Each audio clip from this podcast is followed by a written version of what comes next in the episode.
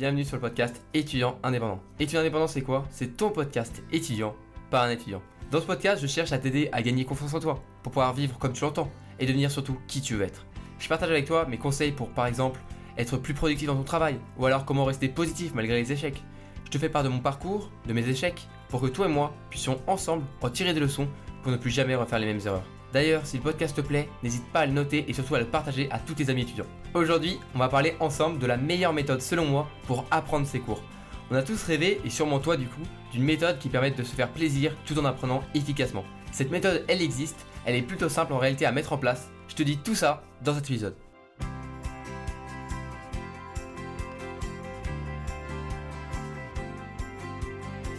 Comme 70% des étudiants, dont je fais partie, je pense que cela t'arrive parfois, ou même souvent, de procrastiner. Tu repousses au lendemain ton travail, tu attends souvent le dernier moment pour t'y mettre sérieusement, et peut-être que dans le pire des cas, tu n'arrives tout simplement pas à faire tes devoirs ou à réviser à temps. Il t'arrive d'avoir assez de motivation pour te mettre à travailler, mais tu perds du temps un peu partout. Tu perds du temps à tout mettre en place, à te mettre à travailler tout simplement, et même à te concentrer. Finalement, arrive la fin de la journée, et là tu te sens, tu sens que tu n'as pas été très productif tu te sens un peu coupable parce que même le jour où tu ne peux plus remettre au lendemain, où tu n'as plus le temps en fait de pouvoir pousser et repousser au lendemain, eh bien tu n'es même pas assez stressé pour être assez discipliné et travailler sérieusement. Si tu es dans ce cas-là, ne t'en fais pas, beaucoup sont comme toi et beaucoup ont réussi à se reprendre en main facilement avec le temps. Si tu es un étudiant plutôt sérieux, mais que parfois tu procrastines, tu as peut-être le sentiment que tu n'as pas la méthode parfaite de travail, et si tu ambitionnes de devenir plus productif, eh bien cet épisode il est tout de même fait pour toi. En fin de compte, en y repensant, tu peux partager cet épisode à quasiment tous tes amis étudiants, parce que dans la majorité des cas, et j'en faisais partie, il y a toujours moyen de s'améliorer. Je connais tout ça, je suis passé par là, je suis étudiant tout comme toi, et j'ai donc énormément cherché et je me suis renseigné à ce sujet pour t'aider aujourd'hui à te libérer de ce problème. Aujourd'hui, je pense avoir trouvé une méthode qui va te permettre d'apprendre mieux en moins de temps et avec un effort différent. Ça va te permettre de te libérer du temps libre et cette fois, tu pourras vraiment te reposer pleinement le travail accompli dans la tête plutôt que de passer du temps après avoir procrastiné, du temps libre certes, mais tu sais avec cette petite voix qui te dit "Oh, tu pourrais travailler au lieu de rien faire." Mais avant de parler de cette méthode, j'aimerais revenir avec toi sur les sources de ce problème. Il y a de nombreuses raisons de remettre au lendemain et de se laisser avoir par le temps. Souvent, on se laisse dépasser par notre propre esprit. C'est comme si on laissait les commandes de nos actions à un petit diablotin dans notre cerveau. Tu sais, le petit diablotin qui chuchote Franchement, tu as le temps pour plus tard, tu as le temps plus tard de faire cet exercice, tu as le temps de regarder, de traîner sur Instagram ou de regarder une nouvelle série sur Netflix. Si je devais en citer que trois, les trois raisons pour lesquelles on se laisse diriger par ce petit déblotin, eh bien la première c'est le fait de se sentir dépassé par la tâche à accomplir ou les événements à venir. On ne sait pas vraiment par où commencer tout simplement. On a l'impression de ne pas avoir le temps, d'avoir des centaines de choses à faire et on ne sait vraiment en fait pas comment c'est possible, comment c'est juste possible de tout réunir dans le temps qu'il nous reste. La deuxième raison, elle est un peu en lien avec la première, c'est le fait que les tâches à accomplir soient un petit peu trop vagues. Tu vois, elles sont un peu floues. Cela ne te motive pas du coup à les accomplir. L'esprit humain, il a besoin, il a toujours tendance à avoir besoin d'une visualisation assez concrète de ses objectifs et des résultats pour pouvoir être assez motivé pour passer à l'action.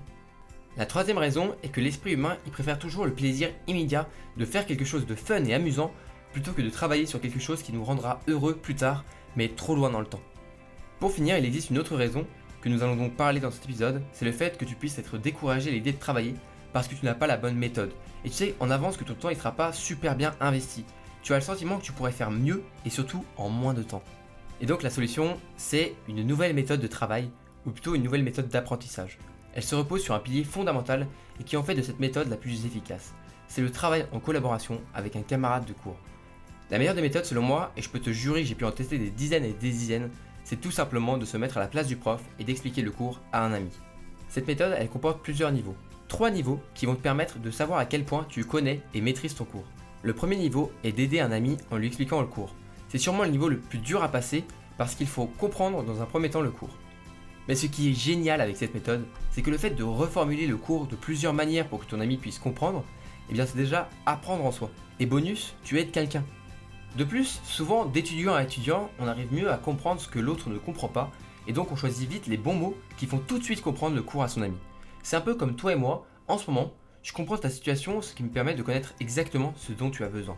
Cela peut te paraître un peu simple et bête, mais essayer de faire comprendre le cours à quelqu'un et le reformuler pour trouver les bons mots et les bonnes images pour qu'il comprenne, c'est carrément difficile. Et pourtant, une fois qu'on réussit et qu'on sent qu'on a été utile pour la personne et pour nous, parce qu'on a appris son cours, eh bien, on ne veut faire qu'une chose, c'est recommencer. Ce que je trouve génial avec cette méthode de travail, c'est que c'est un véritable travail de collaboration. Parce que d'un côté, tu aides ton ami à comprendre son cours et il sera très content de comprendre après. Mais surtout, durant cet échange, il va sûrement te poser des questions parce qu'il ne comprend pas bien un aspect du cours ou un autre. Et à ce moment-là, tu seras obligé de réfléchir de ton côté sur le cours pour y répondre. Et c'est comme ça que tu vas apprendre ton cours très rapidement. Parce que même si c'est toi qui essaye de faire comprendre ton cours à ton ami, c'est un peu comme si vous étiez deux dans ta tête pour réviser. Et franchement, aider un ami, ça fait toujours super plaisir. On est content de voir notre ami réussir à son examen grâce à nous.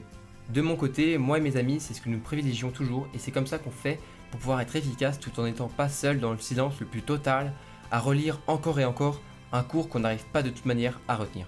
Le niveau 2, c'est le fait de réussir à faire comprendre son cours à quelqu'un qui n'y connaît vraiment pas grand chose, tes parents par exemple. Pas forcément dans le détail comme avec un camarade de classe, mais les grandes lignes qui vont te permettre et qui vont permettre à tes parents par exemple de comprendre l'idée centrale d'un cours. De cette manière, tu vas apprendre à synthétiser un cours pour qu'il soit le plus facilement compréhensible sans forcément parler de tout. Quand j'ai l'occasion de voir mes parents, je leur parle toujours de mes études, de comment ça se passe bien sûr, et j'essaie du coup de parler d'un cours que j'ai apprécié ou alors un cours que j'ai eu un peu de mal à comprendre, Essaye alors de leur expliquer les idées principales du cours, sans rentrer dans un jargon scientifique qui ne ferait que les perdre. Je pense que c'est aussi important, voire plus important de savoir simplifier son cours que de le connaître précisément avec tous ses aspects techniques. Cela te permettra en examen de retrouver les idées les plus importantes pour ensuite retrouver les précisions qui te servent vraiment. Parce qu'on est d'accord pour dire que bien souvent, en examen, on utilise les quoi 40 à 50% de son cours, grand max, donc tu comprends bien que le connaître vraiment par cœur à 100%, c'est contre-productif. Pour autant, si tu connais les grands axes qui vont te permettre de te souvenir du reste sans pour autant avoir à l'apprendre comme un bourrin, eh bien là tu vas réussir. Le troisième niveau, qui n'est pas vraiment le plus important mais qui peut être aussi qui peut t'aider, c'est expliquer son cours à quelqu'un qui n'y connaît absolument rien et qui surtout n'a clairement pas le niveau pour comprendre. Comme par exemple un enfant. Si tu n'as pas de petite sœur ou petit frère sous le bras, tu peux l'inventer et le faire à voix haute. Le but, c'est alors de trouver les mots les plus synthétiques et les plus faciles possibles pour expliquer à un enfant ton cours. Je sais bien que ça peut paraître débile, mais en réalité c'est super comme exercice parce que ça t'oblige à te creuser la tête pour trouver les mots parfaits qui en quelques phrases expliquent tout ton cours. Mais tu peux aussi bien penser non pas en mots, mais en images, ou en schéma, ou en dessin. Les enfants ils aiment bien les dessins, et j'avoue moi aussi. Donc fais des dessins, fais des regroupements d'idées comme une mind map, mais très simplifiée. À ce moment-là, si tu réussis à expliquer un cours de supérieur à un enfant, je te tire mon chapeau parce que c'est pas toujours très simple, et à ce moment-là, tu peux te dire que tu connais très bien ton cours. Alors comment s'y prendre pour utiliser cette méthode? Eh bien c'est très simple. Il te suffit de toujours privilégier les travaux en groupe.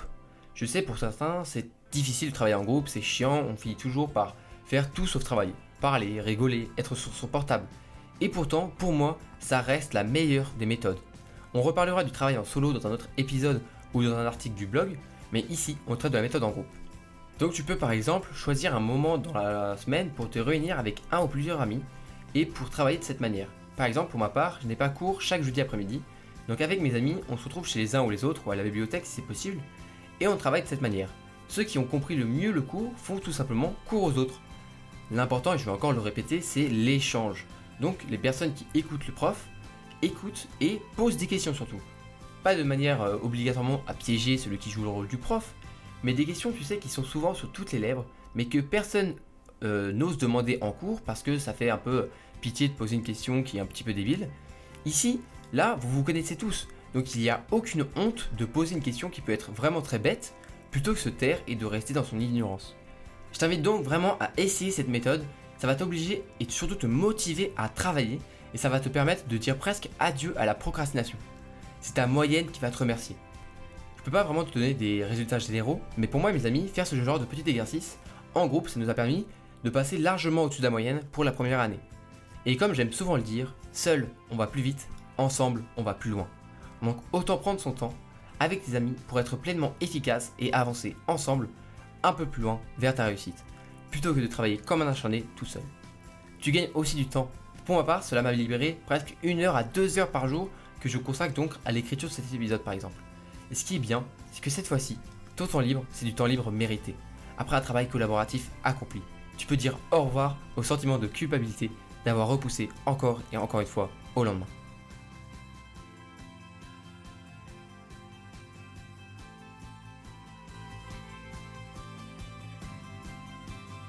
Je te remercie vraiment d'avoir écouté ce nouvel épisode d'étudiants indépendants. Tu peux t'inscrire à ma newsletter en te rendant sur mon site web pour recevoir des conseils gratuits. Et si tu t'intéresses à comment arrêter de procrastiner, je t'ai concocté les 5 meilleurs conseils que je donne gratuitement par mail. Pour me soutenir, je t'invite à noter et partager le podcast à tous tes amis étudiants pour que eux aussi puissent trouver du sens dans leurs études. Tu peux aussi retrouver le script de cet épisode très bientôt sur mon site web en description. Tu peux aussi me contacter sur mes réseaux, je réponds à toutes les questions et je serai ravi de t'aider. On se retrouve dans un nouvel épisode très bientôt et en attendant, prends soin de toi.